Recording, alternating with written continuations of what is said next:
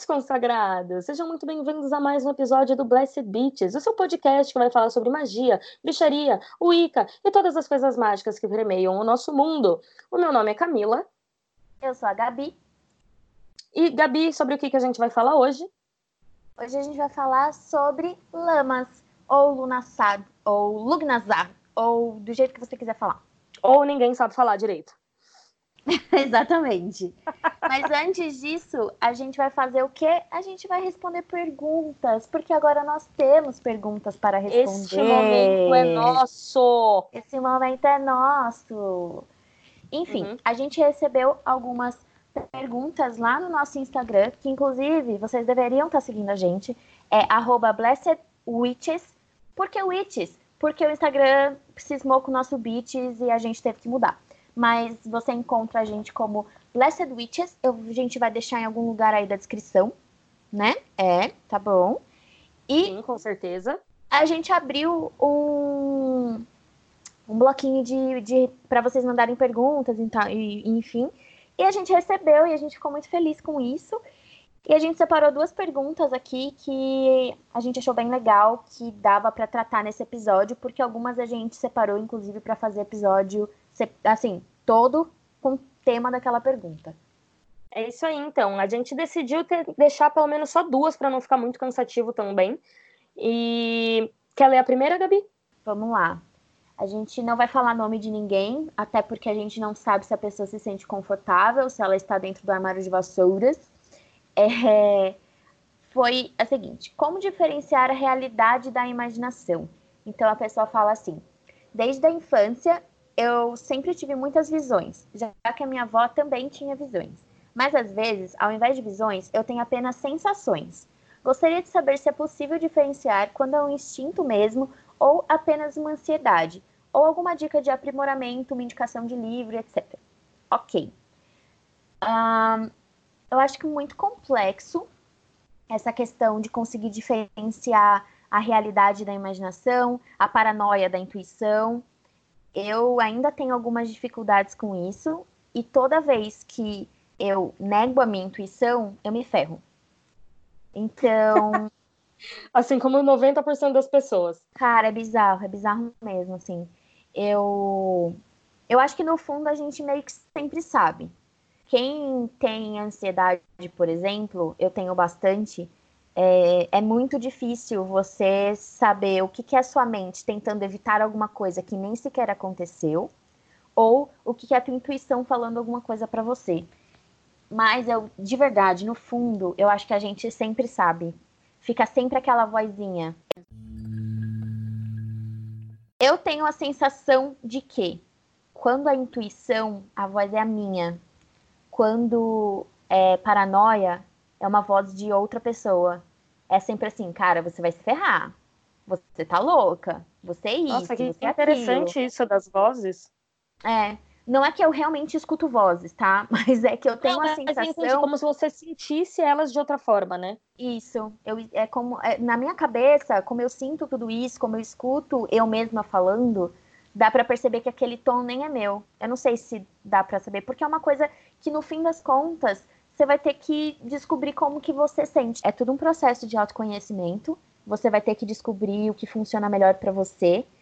Mas, de verdade, eu acredito que no fundo a gente sabe quando é paranoia. É. Isso aqui é só muito medo de alguma coisa dar errado, só muito medo de alguma coisa dar certo, sabe? Então, a minha dica para isso seria: para, para tudo que você está fazendo. Ou então, chegou em casa, tomou aquele banho, senta, respira fundo e tenta ouvir de novo isso. Tenta ouvir de novo essa, essa, essa voz que tá falando para você que não vai dar certo, essa voz que tá falando para você ir por um caminho ou pelo outro. De onde que ela vem? Quando você ouviu isso de novo? É, ela fala aqui de visões, né? E aí ela, ela não, não consegue diferenciar o que, que é realidade de imaginação. Para isso, você... eu tenho uma dica.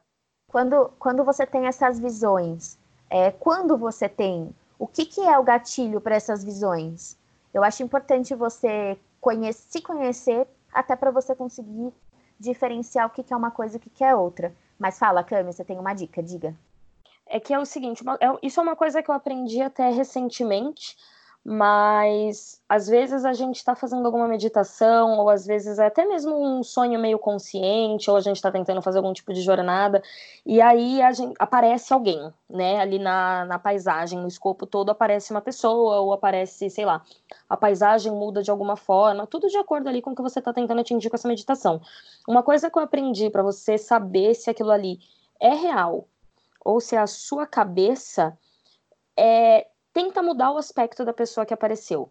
Então vamos supor que você está ali no seu plano astral, num, num campo, num, sei lá, em algum lugar que você escolheu para ir durante a sua meditação. E apareceu uma mulher muito parecida com a concepção que você tem da deusa, seja qual deusa que for, pode ser a grande deusa, Hecate, Afrodite, que seja. Apareceu uma mulher ali muito parecida com a concepção que você tem de alguma deusa. No, na sua visão, o cabelo dela é loiro tenta enxergar ela de cabelo preto. Ou se ela está de um, com um vestido vermelho, tenta enxergar ela com um vestido de outra cor. Tenta enxergar uma árvore que está com cores de outono, sem folha alguma, como se fosse inverno. Tenta alterar a paisagem. Se você conseguir facilmente, sorry, é a sua imaginação. Se você conseguir, mas a paisagem continuar, ou o cabelo, a aparência das coisas continuarem voltando para o que eram, ou se você não conseguir at all, parabéns, você está tendo uma visão verdadeira. Eu acho que o que você falou sobre no fundo a gente sempre sabe, muito real, e que sim faz muito sentido e que eu também concordo com isso de que a sensação é diferente e eu já senti isso algumas vezes sabe eu também sou uma pessoa muito ansiosa e eu já tive ocasiões em que tudo bem vai eu pensava sobre alguma coisa que eu estivesse ansiosa para, tipo, sei lá, uma entrega que eu tô querendo muito que chegue e que chegue hoje. E que alguma coisa me fala que, tipo, ela não vai chegar hoje. Eu, a esse ponto da minha vida, já aprendi a diferenciar a sensação que é o, só o meu pessimismo, ou o que realmente é tipo, realmente não vai chegar hoje, você tá certa. Para mim, a sensação de quando eu tô certa, no sentido, tive uma sensação, ou será que eu tô vendo alguma coisa, será que tem alguém atrás de mim, é que, isso é comigo, né? Mas é que eu não fico nervosa. Eu fico meio que, tipo, assintomática. Isso não me causa nada. É só um. É só um. Foi um fato atestado. Tipo, você não vai conseguir é, ganhar aquele sorteio. Ok.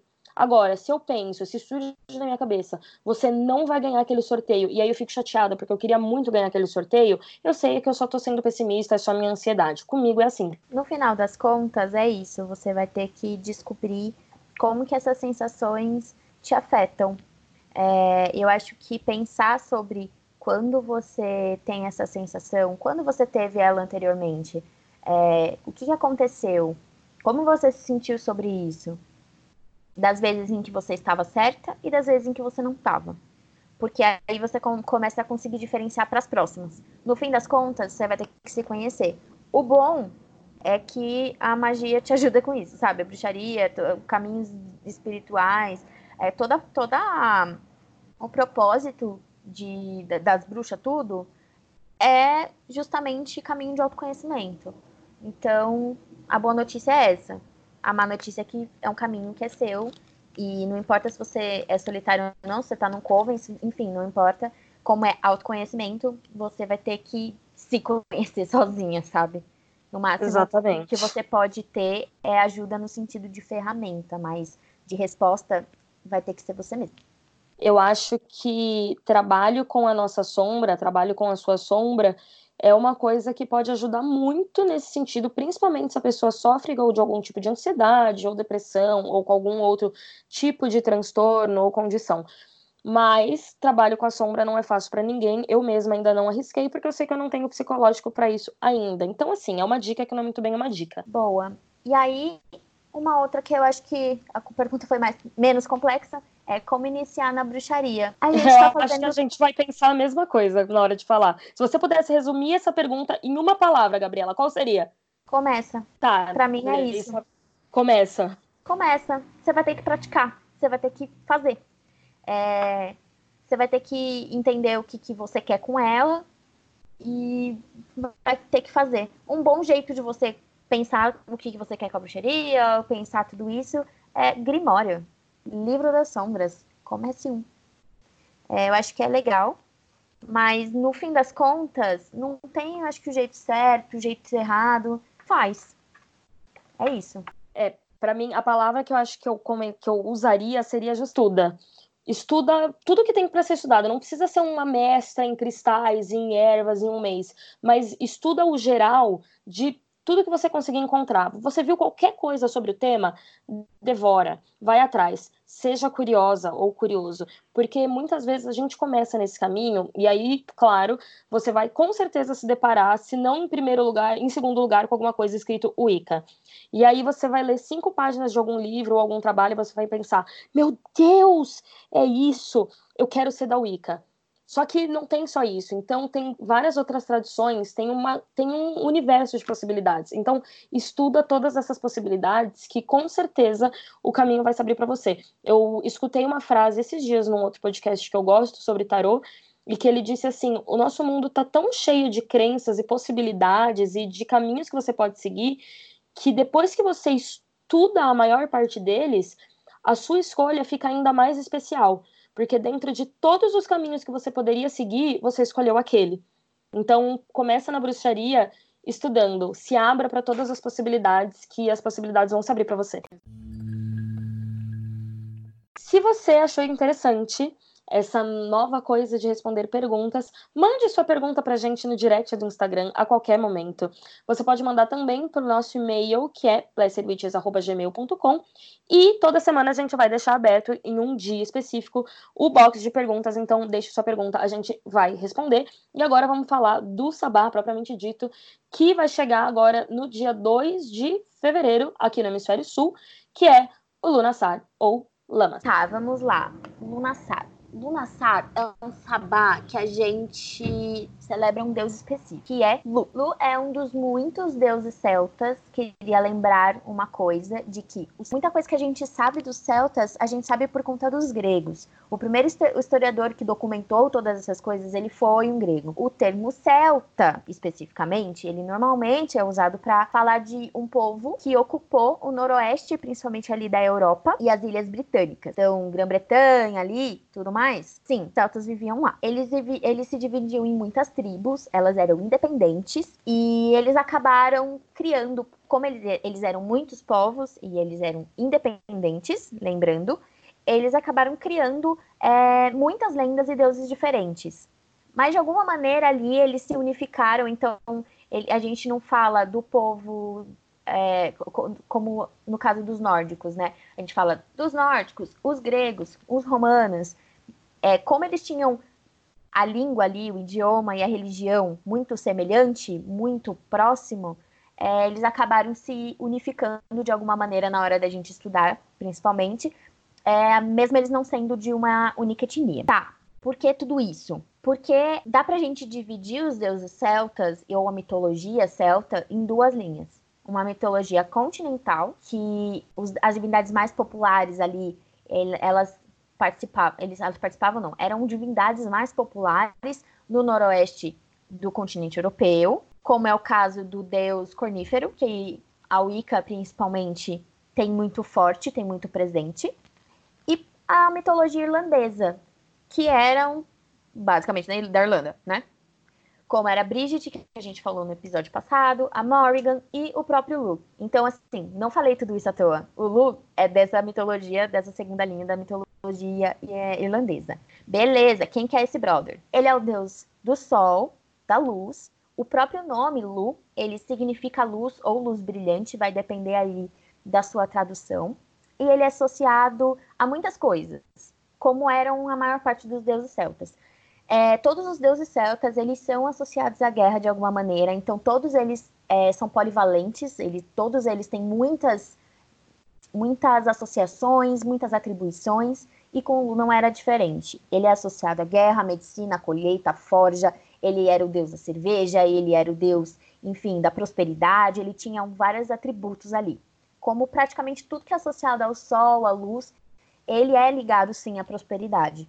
Então, ele cuidava dos guerreiros, porque, é, enfim, associado à guerra, mas ele também era, ele cuidava dos, dos bardos, então ele acaba beneficiando os poetas nessa brincadeira. A história dele ali, a mitologia dele, ela é meio Romeu e Julieta. Por que isso? Porque os pais dele, que é Cian e Etienne, se eu não me engano, gente, o nome troço que é um pouco difícil para mim, tá? Mas, enfim, Cian e Etienne tinham um rolê meio Romeu e Julieta, porque os pais dele pertenciam a povos devotos de deuses diferentes e que viviam muito sempre em guerra. É, ele era um, era um, um povo que, se eu não me engano, era o da mãe, era associado à luz, e o do pai associado meio que à escuridão. Então, ele é a união dessa, dessa luz e sombras aí. O pai da Etienne, eu não sei, lembrando que eu não estou, não sei se estou pronunciando corretamente. É, o pai da mãe do Lu, é, o Baylor, ele prendeu a filha numa torre muito alta, quando ele descobriu que, que eles estavam apaixonados, que e Etienne estavam apaixonados, ele prende ela numa, numa torre muito, muito alta, e para alcançar a amada, oh meu Deus, o Cia pede ajuda das druidas para alcançar. Então ele pede que ela dê a capacidade de voar. E depois de nove meses você vê o resultado. Porque aí acontece o quê? Acontece Lu. E aí é isso, ele é a união de luz e sombras. Só que a treta é que antes disso tudo, tinha uma profecia de que a criança que nascesse desses dois povos acabaria com o tal do Baylor, acabaria com a vida do tal do Baylor. E aí, por conta disso, o Baylor pega essas duas crianças que nasceram, joga no mar.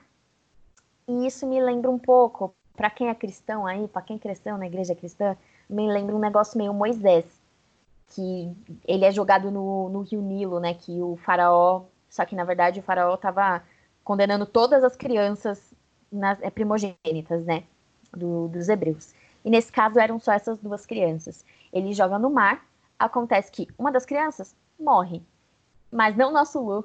Lu jamais. Lu ali nada. Ele foi descoberto pelos, deu, pelo deus do mar, que ajuda ele a nadar. Ele acaba ali, mesmo tão neném, ele acaba conseguindo nadar. E ele é levado para essa madrasta dele, que cria ele. E aí, quando ele cresce, ele mata o tal do Baylor, acaba com a tirania do, desse povo, e aí é, é, essa, esse triunfo do sol sobre as trevas. É, o dia de Lunassá, ele é conhecido no galês moderno, ele é conhecido co, como Lunassá. No galês antigo, ele era como Lugnasat. Então, tem essas duas pronúncias aí. E no galês moderno, acaba sendo também o nome do mês de agosto. E é por isso que lá no hemisfério norte, onde toda essa mitologia foi criada, onde toda essa lenda nasceu, comemora-se o dia de Lu no mês de agosto. Vamos falar. Uma das então... lendas, uma das ah. lendas dele, desculpa por tudo, então, mas imagina. uma das lendas dele é uma das partes do mito é que ele retorna para a cidade da do pai dele, da mãe dele. Gente, é muito difícil agora eu já não me lembro mais. Mas ele retorna e nessa cidade só, só você só pode meio que entrar se você tem uma qualidade que ninguém mais lá tenha. Porque ah, aí pronto. cada um tem a sua particularidade, todo mundo meio que se ajuda, ninguém sobrepõe a ninguém. Não sei se era a melhor maneira de garantir isso. De criar uma mas sociedade. Você é, você é meio que tem que ter utilidade para aquela sociedade para você entrar, sabe? Só que o cara é polivalente, ele é deus de tudo, ele é deus da, da, medicina, da colheita, ele toca instrumento, ele cura tudo, ele faz, enfim, tudo. E ele chegou falando, então, eu sou, eu faço forja, eu bebo muita cerveja. Mentira, ele não falou que ele bebe muita cerveja, mas ele, ele falou, cara, eu sou um baita guerreiro, eu curo todo mundo, eu colho como ninguém, eu sou um baita ferreiro, todas as, as qualidades dele, né? E aí o, o cara que recebeu ele no portão da cidade foi dando check. Então, isso a gente tem, isso a gente tem, isso a gente tem, isso a gente tem. E ele falou, tudo bem, mas eu faço melhor do que todo mundo aí. E aí ele falou, ah, você faz? Então, só um minuto que eu vou falar com o responsável ali, vou falar com o meu gerente. Foi lá para o final da loja, sabe? Falar com o meu gerente ali. Aí chegou lá e falou assim: ó, tem um cara querendo entrar aqui na cidade e ele tá falando que ele cura como ninguém, ele luta como ninguém, ele corre como ninguém, ele caça como ninguém. Tá falando que ele faz tudo como ninguém. Ah, é? Então bota ele aí para jogar um jogo de estratégia. E foi tipo jogar xadrez, sabe? Foi jogar xadrez com um cara que era mais. É, o melhor, o campeão do rolê ali. E aí ele ganhou em poucos movimentos, com um movimento, inclusive, que ninguém nunca tinha visto antes. E aí ele ficou conhecido como o movimento de Lu, como o movimento de Lugnazar. É, como, como o movimento de Lu, na verdade, porque Lugnazar é o dia, né, a confraternização. Então ele acaba sendo muito associado com jogos e brincadeiras e competições no geral, também por conta disso. Foi um jeito dele entrar na cidade. Ele gostava e... de uma competição, esse cara aí, né? Ele, ele gostava, ele gostava, ele gostava, ele era o bonzão. E um negócio da mitologia celta que eu acho legal é que pessoas, humanos, nascido de humano com humano, pode virar Deus, desde que ele tenha sido um herói lendário. Sim, é interessante mesmo, diferentemente da mitologia grega, né? Que ou você nasce Deus, ou alguém te torna Deus porque quer te fuder, basicamente, assim. Porque... Ou então semideuses, ou né? O panteão tará. É, mas né, meio que já nasceu meio Deus. Mas, nossa, o panteão tarado é o panteão grego, cara. Quanto mais eu estudo, mais eu vejo que aquele povo era movido basicamente a sexo. sim, sim. É, os deuses desciam pra, pra pegar humanos, é um negócio doido, Nossa, né? Aí lá do Olimpo não tem nada no Olimpo, né? Meu Deus do céu, aí vem pra humanidade pra pegar geral. Mas sim, é um, é um panteão movido a orgias. É, falando então sobre como surgiu o Lunassá propriamente dito, o que, que acontece? Vamos lá.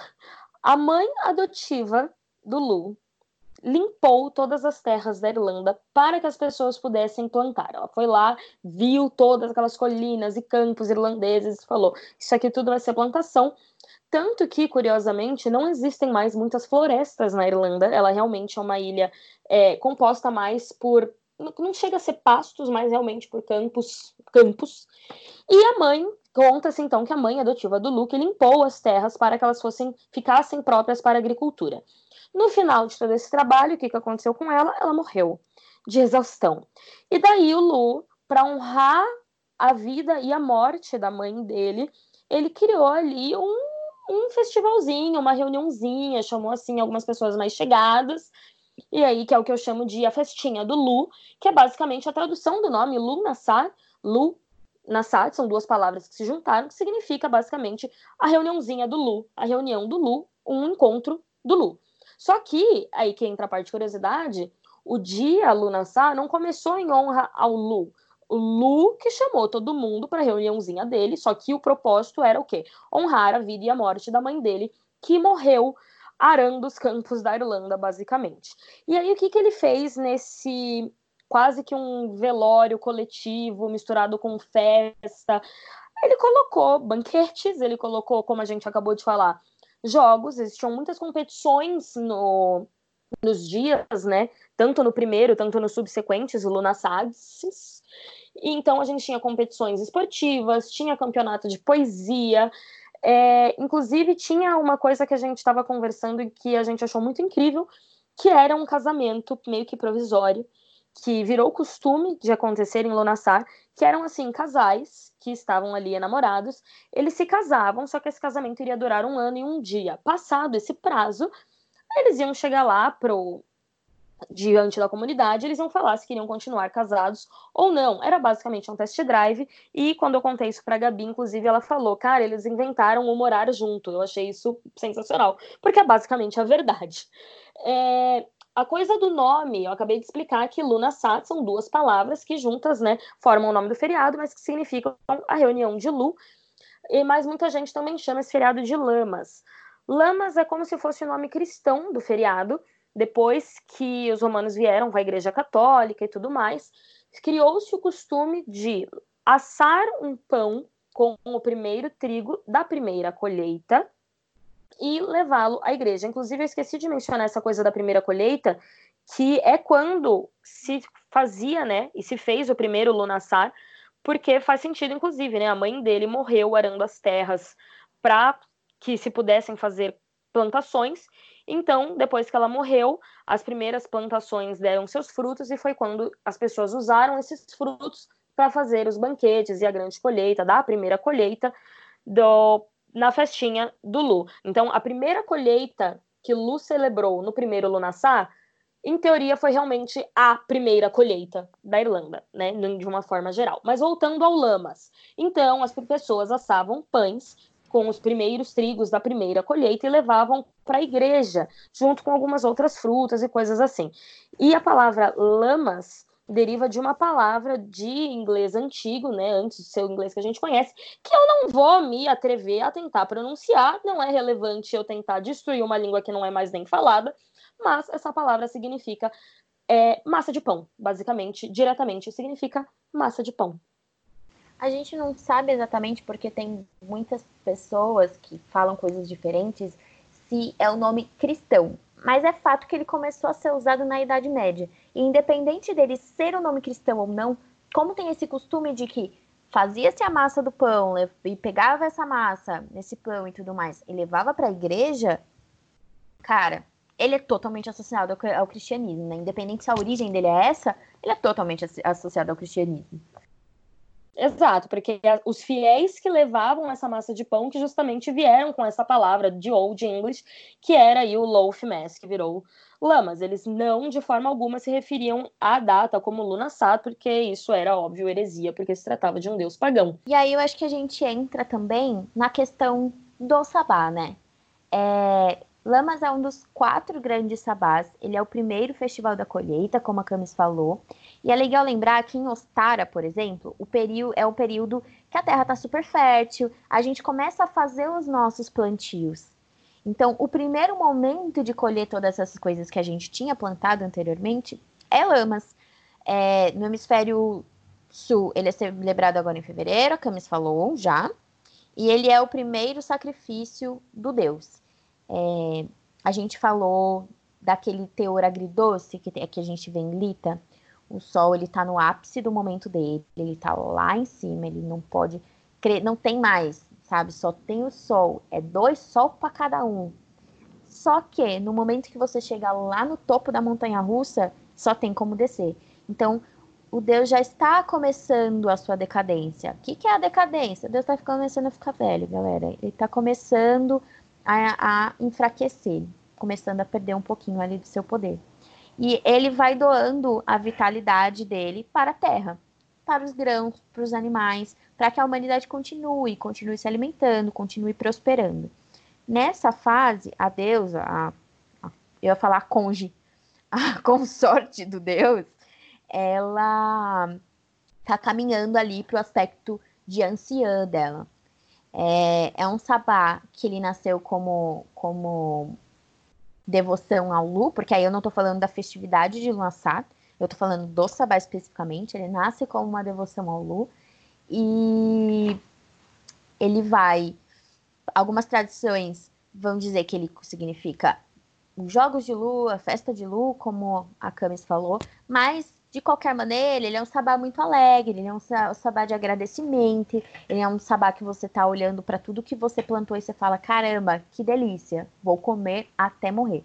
Ele é um sabá de, de abundância, assim, de muita comida na mesa, porque você tá colhendo todos os grãos e você está cozinhando a maioria deles, entendeu? O que eu acho engraçado desse sabá é que ainda que em, em Lita a gente tem aquela nota agridoce que a gente sempre fala, para mim, em Lamas, ela meio que se perde, porque é um sabá tão imerso em gratidão é, que a gente, por um, eu pelo menos, por um instante me esqueço ali da decadência do Deus e fico imersa em gratidão. E eu acho que isso é importante até, porque a gente vai ter tempo em Mabel, em Samhain, para lembrar e ficar realmente um pouco mais não triste, porque as coisas acabam quando elas têm que acabar, mas para lembrar um pouco mais do sacrifício do Deus. Eu acho que em Lamas a gente se permite é, postergar um pouco essa, essa sensação de decadência e focar só na gratidão, no cara, olha só o que eu consegui, o que eu consegui colher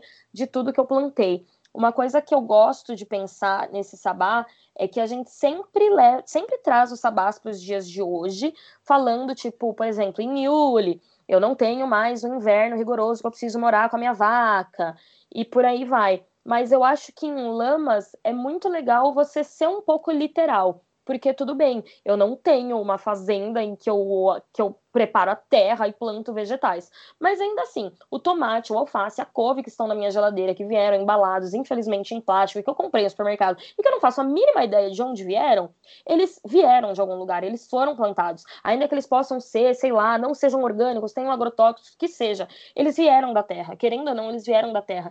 Então eu acho que lamas é legal você lembrar das coisas que você felizmente tem condições de comprar, da comida que você felizmente tem condições de ir ao supermercado comprar e pôr na sua mesa. Porque ainda que não seja mais nós que façamos, que plantemos toda essa comida, ela ainda vem de algum lugar e a gente ainda tem que sim ser grato ao, enfim, fazendeiro invisível, a grande corporação invisível, mas enfim, alguém plantou, essa comida veio da terra e a gente tem que ser grato a ela também, ainda que ela esteja lá fácil, fria, refrigerada, embalada em plástico, ela ainda é comida.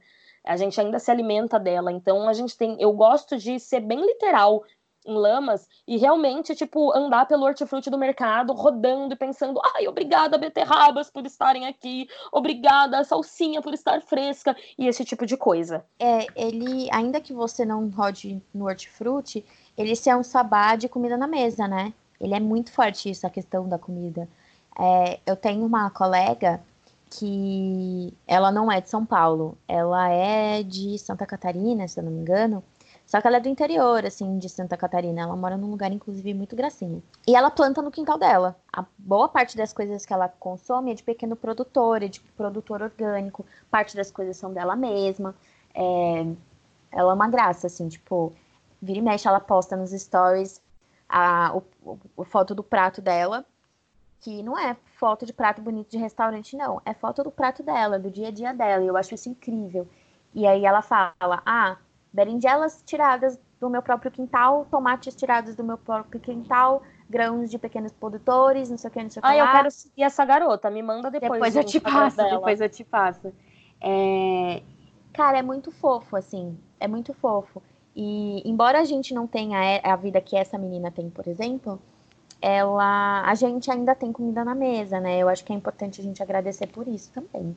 É, isso, ele é o festival da abundância, ele é o festival da comida, ele é o festival em que a, todo mundo cozinha um pratinho, as meninas levam salgado e os meninos levam levam doce, ao contrário, normalmente. Né? Mas enfim, ele é o sabá do as meninas levam doce, os meninos levam salgado, todo mundo traz refrigerante, sabe? Cara, tipo... você faz as melhores comparações, meu Deus do céu. Eu sou contemporânea, meu amor. enfim, ele é o festival que todo mundo leva comida pra festinha, pra, pra, pra agradecer ao lua, agradecer ao sol. É um, é um festival extremamente gratiluz. É, eu, eu sou uma pessoa zero gratiluz. Mas é um festival de, de você olhar para a mesa e falar: meu, eu tenho comida, eu não passo necessidade, sabe? Os tempos estão difíceis, mas tem comida na minha mesa. E se você não quiser ser tão literal também, embora eu acho que dá para você olhar para sua mesa e falar: putz, tem pão. É, no céu tem pão e morreu, né? É, no, embora você. eu tive que dar eu tive que desmutear só pra minha risada, porque puta merda, eu pensei na mesma coisa. Pai do céu, pão. ok, voltando. É, se você não quiser olhar para isso, ou não quiser olhar só para isso, o que, que você tem implantado no resto da sua vida, sabe? O que, que você está colhendo agora? Se você não está colhendo uma coisa tão legal, por exemplo, no resto da sua vida, tipo, ah, tem comida na mesa, mas as, os outros aspectos da minha vida não estão tão legais. O que, que você plantou até aqui? Tipo, até, até que ponto foi uma, um plantio seu e até que ponto é um negócio que realmente fugiu do seu controle, sabe? O que, que te trouxe até aqui? É um momento muito feliz, muito alegre, muito. Uh! Alegria, ousadia e alegria, é um momento bem tweets do Neymar, mas também dá para pensar que se você não está colhendo uma coisa tão legal, de repente você não plantou boa semente. A Camis falou um negócio muito bom no último, não sei se no último, talvez no último, de que é se você não está colhendo nada, pensa que pelo menos você não está colhendo bosta. Eu acho que isso também é um negócio interessante para se pensar. Se é, você não está colhendo tinha... nada, é. se você não está colhendo nada, você não está colhendo bosta. E aí, você não está colhendo nada porque você não plantou ou porque você tem que esperar a segunda colheita ainda? Também Exato. tem isso. E aquela coisa, né? E se você não plantou, por que, que você não plantou? Às vezes, o próximo, a próxima estação fértil é hora de você parar e pensar, e aí, vamos começar a plantar. Mas isso é assunto, claro, para outro sabá, não para esse. Esse é para quem conseguiu plantar alguma coisa, seja ela boa, seja ela ruim, né? Ou seja a colheita boa, seja a colheita não tão boa assim. E para quem, né, pelo menos tenha consciência de que, ok, não plantei nada muito relevante, mas pelo menos não fiz merda. Antes eles comemoravam fazendo bolo e jogando o, o projeto de xadrez, que eu não sei se era xadrez, gente. Era um jogo de é. estratégia. Okay. É, como que a gente comemora agora? Dungeons and Dragons. Como é que como é que faz? Acho no que sentido... pão ainda dá para fazer. É, o pão, o pão é muito legal você fazer um pão para comemorar Lunassar é, eu acho que o sentido, no sentido, pelo menos espiritual da coisa, a gente já foi, né? A gente já deu um bom escopo aí de como você pode comemorar. Agora, no sentido prático, no sentido de decoração da sua casa, no sentido o que fazer no dia, existem várias coisas que você pode fazer, várias atividades, vários artesanatos, várias receitas, mas, como sempre, é bem legal você apostar nas correspondências para fazer as coisas, você pegar itens que tem a ver com o sabá para decorar seu altar, para fazer sua comida, para fazer sua guirlanda, para, enfim, para trazer para esse dia entrar mais fundo ali na egrégora de Lunassar. Quanto tempo demorou até alguém falar egrégora? 52 minutos até alguém falar egrégora. Ok, a gente tem um novo recorde, mas. A gente, né, a gente... a gente demorou hoje. Parabéns pra gente. Para, parabéns pra gente. Mas, como eu dizia, você trazer coisas ali que combinem para você vibrar ainda mais fundo na egrégora de Lunassá. Algumas correspondências que a gente separou aqui que você pode usar no seu dia são o próprio trigo, então você pode usar o trigo tanto para decoração, decorar seu altar, ou o trigo propriamente dito. Faz alguma coisa cheia de farinha e se joga no glúten sem culpa. Se joga no glúten. Pelo amor de Deus, se for, se for alérgico a isso, eu não Só... me responsabilizo. Você sabe que você é alérgico, o problema é teu, hein? Não vai se encher de glúten e falar que a menina do podcast mandou você se encher de glúten e do alérgico. Oi. se você é alérgico, tem, tem, segue em frente, tem outras correspondências. Exatamente, que são pão, enfim, tem pão integral, gente, olha só que legal. Enfim, pão, frutas, qualquer coisa fresca, né? Vai ali no hortifruti, pega a coisa mais fresca que tem, as frutas da estação, legumes da estação. É, uma erva que nas minhas pesquisas eu vi que é, era uma erva que era considerada a segunda mais sagrada para os celtas é a hortelã. Então, eu, eu se você me fala, pense em lunaçá, pensa numa erva, eu não diria hortelã. Mas ela apareceu um monte na pesquisa, então vamos deixar a hortelã aí, faz o que você quiser com ela. Toma um chá, toma um banho, tempera a comida, faz um café, sei lá. No caso de erva, na dúvida, alecrim. Alecrim é Sempre. é uma das ervas mais versáteis que tem, assim. Faz um raminho ali de alecrim, é, deixa ele secando, queima, faz um incenso é, tempera essas coisas com alecrim, enfim, além do hortelã, né? Sim, hortelã sim. não é como se hortelã fosse um negócio super difícil de achar. É fácil de achar.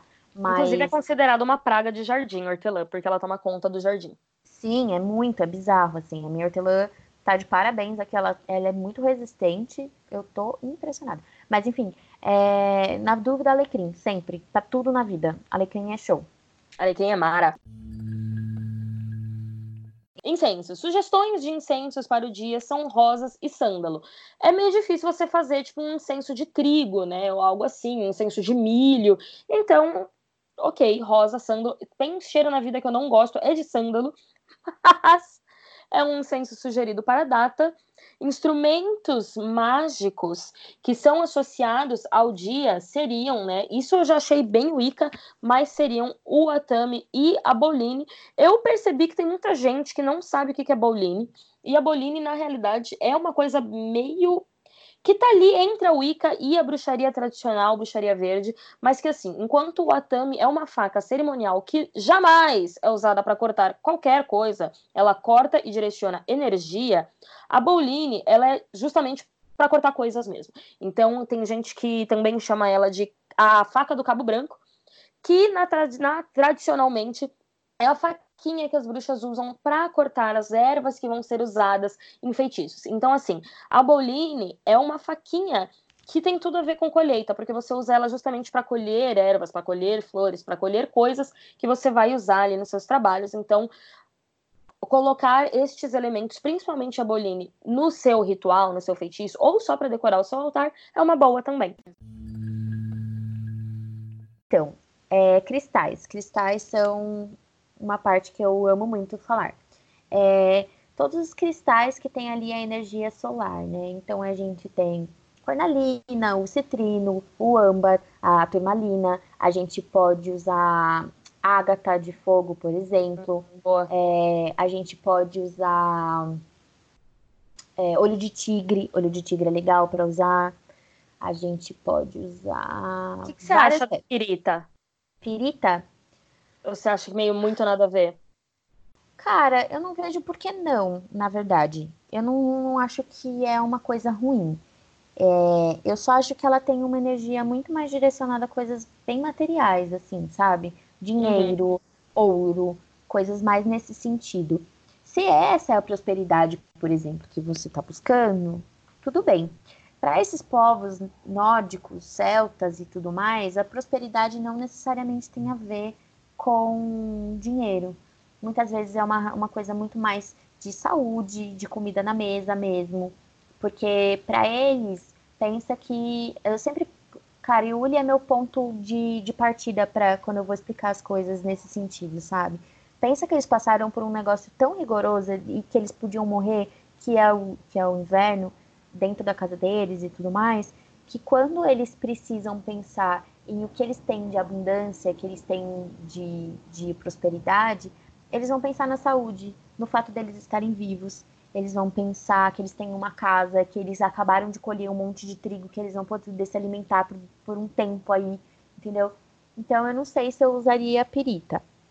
Mas eu não acho que é um problema também, sabe? Show. Eu tô pensando mais em coisas de aspecto solar mesmo. Por exemplo, o citrino, o citrino é uma pedra que você não precisa nem limpar. Se você deixar ela ali se, se carregando no sol, ela já está fazendo o trabalho completo. Ela está se limpando e ela está se carregando. É uma pedra que vai muito bem no sol. Eu usaria ela. Mas eu sou eu suspeita, como você sabe, eu tenho uma ligação bem forte com citrino. Né? Você ama citrino, é? É. Eu, por exemplo, eu não teria problema em usar ametista. Embora ela não seja uma pedra associada ao sol, ela é uma pedra de transmutação, né? Então ela pega coisas e energias ruins e transmutam ela em coisas boas. Você pode estar uhum. tá pensando, por exemplo, para ela transmutar a escassez em, em, prosperidade. Eu não vejo nenhum problema nisso. Eu não teria problema em usar nenhum quartzo branco ou transparente, porque eles normalmente ele têm energia de várias coisas, né? E você pode usar ele, ele é muito versátil para qualquer coisa. Então eu estaria pensando mais em alguma coisa assim. A cornalina é uma pedra muito, muito energética, muito energia, muito é, do fogo, de. Não do fogo, é mais do sol mesmo. Muito de luz, assim, de vontade, de ação. Eu estaria mais nessas. É, mas o, o, a turmalina, por exemplo, pega mais o aspecto de proteção do sabá, né? Então eu iria mais Sim, por esses realmente. caminhos. Eu iria mais por esses caminhos. Mas dá para você pensar que as cores do sabá, elas são marrom, laranja, marrom, laranja? Amarelo, talvez? É amarelo, amarelo. Dourado também, né? Tipo, sol, amarelo. O trigo eu... sol, amarelo. É... O tá dourado, o capim tá dourado. Afinal de contas, a gente tem que lembrar também que a gente tá no final do verão. Não no final do verão, a gente tá tipo, a gente passou do auge do verão, mas tá ali no verão ainda, né? O outono tá mais ou menos chegando. Então, as coisas estão realmente começando a ficar mais douradas, mais queimadas, a grama já não tá mais tão verde assim, as folhas também não. Então, acho que dourado também é uma cor bem forte. Mesmo as que estão, o jeito que o sol reflete no trigo, o jeito que o sol reflete nas coisas, tá tudo ficando meio amareladinho, né? Lu, e... basicamente, é o sabá da Golden Hour. Sim. Os Instagramers Sim. inspira. Sim, total. Então, você pode pensar nisso quando você for fazer tanto as suas decorações, quanto pensar nas próprias pedras. Porque normalmente essas pedras têm, têm as suas associações também de acordo com as cores ali. E, e para terminar, então, antes da gente tirar a cartinha do conselho da semana, a gente também trouxe aqui alguns artesanatos ou coisinhas que você pode fazer para celebrar o sabá, para utilizar, assim, colocar a energia desse sabá nesses objetos, nessas coisas. E uma delas é o assar pão. Melhor época não há. Faz ali um pão, taca alecrim nesse pão, porque pão com alecrim é vida. Mas a assa um pão. Pira. Nossa, gente, eu amo pão com alecrim. Meu Deus, meu marido odeia. Gente, eu broa. Amo. Broa Nossa. de milho. Pelo amor de Deus, façam broa de milho e me façam mandem. Façam broa de... Obrigada. Se vocês quiserem, deixa meu endereço na descrição do episódio. Mas um, assa um pão, coloca bastante intenção, coloca bastante gratidão nesse pão. Depois que ele terminar de assar, corta ele e divide com todo mundo ali que participou dessa sua colheita esse ano. Se você, né? Eu acho que isso é muito legal, você compartilhar essa gratidão através do pão. Ah, lindo, até me emocionei. É, outra coisa que é muito, muito, muito comum nessa época do ano na questão de artesanato é quase uma cruz de Bridget na época de Imbolc, é o que a galera lá chama de corn dolly, que é basicamente uma bonequinha feita com milho ou qualquer outro tipo de, de planta mais seca, mais porque o corn é, não é só diretamente de milho a tradução, mas normalmente a gente faz mesmo com a espiga de milho. Sabe aquela parte verdinha da espiga do milho? Eu não sei qual é o nome daquilo, mas aquela parte verdinha que envolve milho e as palhinhas, era super comum fazerem bonequinhas com aquelas partes do milho e usarem elas para decoração, para celebrar, para presentear e tudo mais. Eu, inclusive, vou fazer uma esse ano. Lu, me ajude que fique bonita, porque eu nunca tentei fazer algo assim antes. Eu não sei nem onde eu vou encontrar uma espiga de milho aqui onde eu moro. Mas vamos, vamos ter fé em Lu que a boneca sai. Outra coisa, e isso eu achei meio. Não achei meio surreal, mas eu achei. Não acho que alguém vá gastar dinheiro fazendo isso, mas eu achei interessante, então eu vou falar. Que é você fazer uma tinta com amoras, blueberries, morangos, qualquer tipo de berry aí, de, de cereja, essas frutinhas que soltam tinta vermelha, uma coisa que você pode fazer é macetar elas até que elas formem ali um suco, coar com um voal e usar esse suco que vai ficar concentrado como uma tinta. Você pode usar de pintura corporal, você pode usar essa tinta para pincelar o seu pão da gratidão, você pode usar essa tinta para pincelar qualquer outra coisa, você pode comer ali também, mas você pode usar essa tinta também para decorar as coisas do seu altar. Entende-se que, a, principalmente a blueberry, né, que a gente chama de mirtilo, é uma fruta muito forte né, para esse sabá. Só que assim, triste porque no Brasil a gente não tem muito mirtilo e quando tem é o preço de um carro zero uma bandejinha de 50 gramas. É... Bom, é isso. É, na dúvida, não tenho nada à mão, não consigo fazer um pão, não consigo fazer a tal da boneca de espiga de milho. Cara, medita, Sim. acende uma vela, é, pensa nessa sua colheita, pensa no, no porquê que você está colhendo, o que, que você está colhendo de fato. É um, é um sabá bem, bem gratiluz, mas você não precisa ser gratiluz para pensar nessas coisas. Você pode pensar né, esses aspectos que estão parecendo ruins, eles são realmente ruins? Sim, não, porque é, esses aspectos que estão, você parece que você está colhendo coisas que não são tão legais. Você plantou, você che nem chegou a plantar e na verdade o que você está recebendo são de coisas que você acabou não plantando. Uma coisa que eu, uma frase que eu gosto muito é: a natureza não tolera vazio. Então, se você não plantou nada, você corre o risco também de estar tá recebendo uma coisa que não é ruim. Aliás, que é ruim. Você corre o risco de receber uma coisa boa, você corre o risco de não perceber que você está recebendo, então acaba passando por não estou recebendo nada, mas você pode acabar recebendo algo que não é bom para você, ou que pelo menos nesse momento parece não ser bom para você. Mas a natureza não tolera vazio, então se você não plantou, você corre esse risco. É uma coisa importante para você pensar para as próximas. Acho que é um negócio legal assim. Se você não está colhendo nada, pensa se você realmente não está colhendo, porque o que está acontecendo agora? Se você não está colhendo porque você acha que não está colhendo porque você não plantou, talvez o reflexo do não plantio também não seja legal. É, enfim, é uma coisa que eu estaria pensando agora.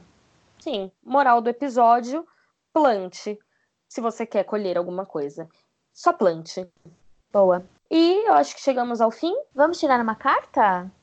Acho que chegou a hora de tirar uma carta. Hoje vamos tirar. Hoje, quem vai fazer as honras de tirar a carta do conselho é a Gabi e ela vai tirar de um oráculo maravilhoso. Conte-me sobre seu oráculo, Gabi. Esse oráculo eu comprei porque ele é bonito, basicamente. Eu tava.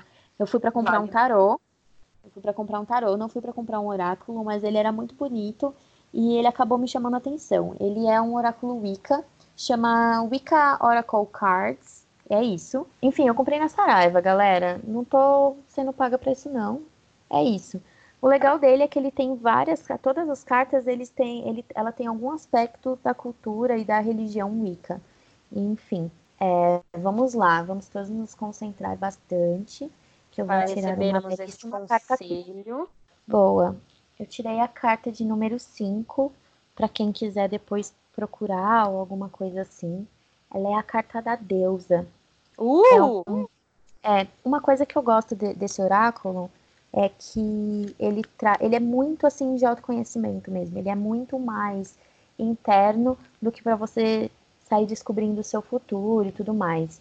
É, acho que dá para usar ele como divinação, mas eu vejo ele muito mais como espelho, sabe? Sei. É, então ele traz algumas coisas, além do significado, ele traz uma afirmação e uma pergunta. A carta da deusa, ela vem falar muito de do poder feminino, da intuição feminina, dos saberes femininos. Ela ela simboliza a lua, a lua minguante, ela, ela simboliza essa introspecção também, esse cuidado com você mesmo, sabe? Ela vem falar muito de você se perguntar as coisas. Ela, ela é uma carta maravilhosa, gente. Eu fico emocionada aqui. Ela vem falar das coisas boas para você, que você faz para você. Ela vem falar que você é amado.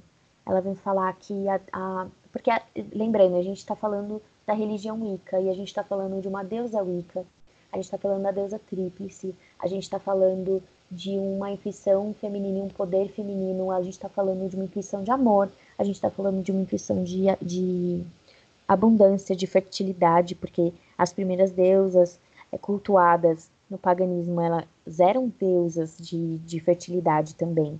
Então, ela é uma deusa de cuidado, de abundância, de generosidade. Eu acho que a palavra é essa, generosidade.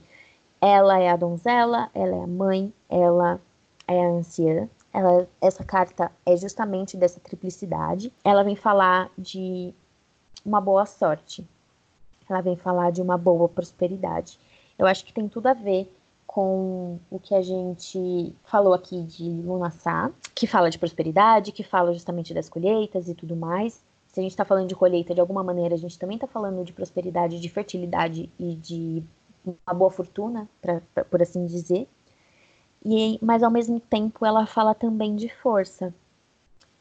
Eu acho muito bom isso. Então a gente está trazendo todos esses aspectos de intuição, de força, de generosidade, dessa toda essa gratidão que a gente falou, passou o episódio inteiro falando. É, a afirmação que ela traz é eu sou uma criança da deusa, eu sou uma criança amada pela deusa, eu sou um filho dessa deusa. E como desafio, assim, não é, acho que não é desafio, é, é mais um questionamento mesmo, assim. Que presentes, que dádivas que essa deusa está nos enviando e que a gente às vezes não está sendo capaz de receber de alguma maneira. O que, que o universo está te mandando? O que, que ele está te devolvendo? Isso tem conversa super com todo episódio de colheita que a gente falou. Agora, posso ser muito ousada, porque eu tirei no meio do episódio, É, enquanto já. a gente enquanto a gente estava falando, eu tirei uma carta pensando naquela pergunta da realidade e da imaginação. Ah, Just because, só porque sim. e saiu uma carta que é a carta 21 desse mesmo oráculo. É a carta do, da máscara de ritual. tá. Então, a máscara de ritual a gente usa escondendo o nosso, o nosso rosto, né? A gente esconde. Se você for pensar no que a máscara significa, é justamente isso. Ela tá escondendo o seu rosto para revelar alguma coisa, para revelar alguma persona, para revelar alguma personalidade, para revelar o Batman. Pode ser também, se você tá pensando em uma máscara, sei lá, qualquer. Mas então ela esconde o seu rosto para deixar alguma coisa sair, para mostrar para o mundo alguma outra coisa. Você pode pensar isso como fantasia, mas você pode pensar isso que nos rituais ela serve para personificar alguma coisa, né? E quando ela aparece assim nas leituras, ela aparece para dizer que tem alguma parte de você interna que você pode estar tá, tá represando, sabe? Uhum. E talvez você devesse deixar isso mais à flor da pele. Ela fala muito de você olhar para dentro e ver o que, que, é isso que você está querendo revelar. Qual que é essa persona que você está querendo colocar para fora? Ela fala também de mostrar a sua verdadeira face. Então, será que você não está usando hoje uma máscara? E aí ela fala de quem o, o, a questão que ela traz, né? É quem que você acha que você é? Quem que você, como você se vê? E ela fala muito do que a gente falou de autoconhecimento. Então, não vai ter outro jeito, linda. Até o meu oráculo tá dizendo para você se sentar, se autoconhecer e entender o que, que, é isso que você tá querendo mostrar para o mundo. E se não for para o mundo, o que, que você tá querendo mostrar para você? Hoje a gente teve bônus card, porque a gente tirou duas. Exato. Eu achei que elas se conversaram bastante de, com o episódio, assim. E eu acho que é isso, então. Chegamos ao Muito final obrigada. desse episódio maravilhoso. Muito obrigada por ouvirem até aqui.